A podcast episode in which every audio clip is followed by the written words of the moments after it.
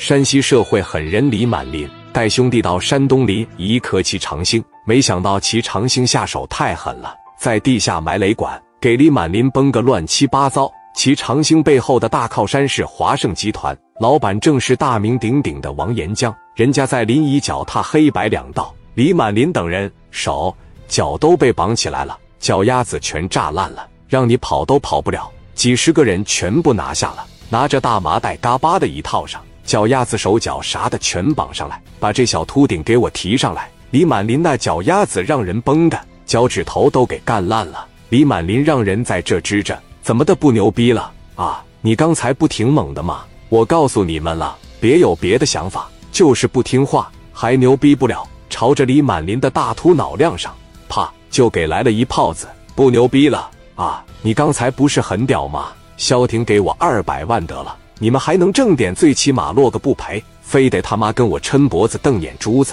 现在二百万不行了，涨价了，我这些雷管子你得给我报销了。现在三百万，打电话吧。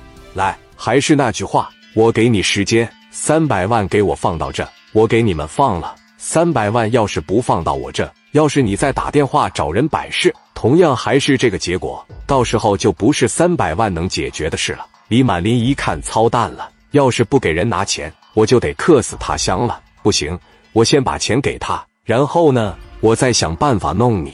现在首先得自保。李满林突然想起来了，红人叶涛跟他说的话：在山东有个小伙可厉害了，叫聂磊。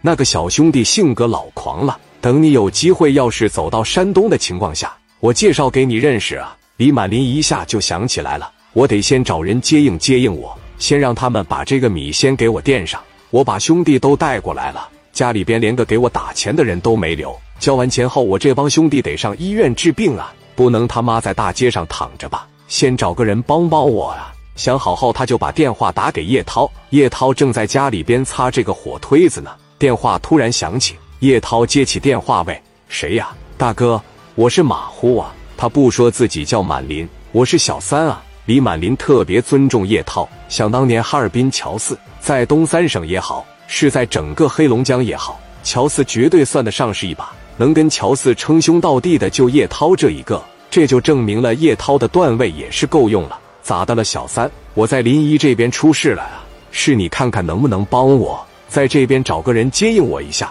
先给我垫三百万，回去了以后我再给他，再帮我找个养伤的地方。兄弟们都受伤了，一时半会回不去了。你在哪出事了？山东临沂。好的，我知道了。那你这边需不需要我过去？哥呀，你不用过来。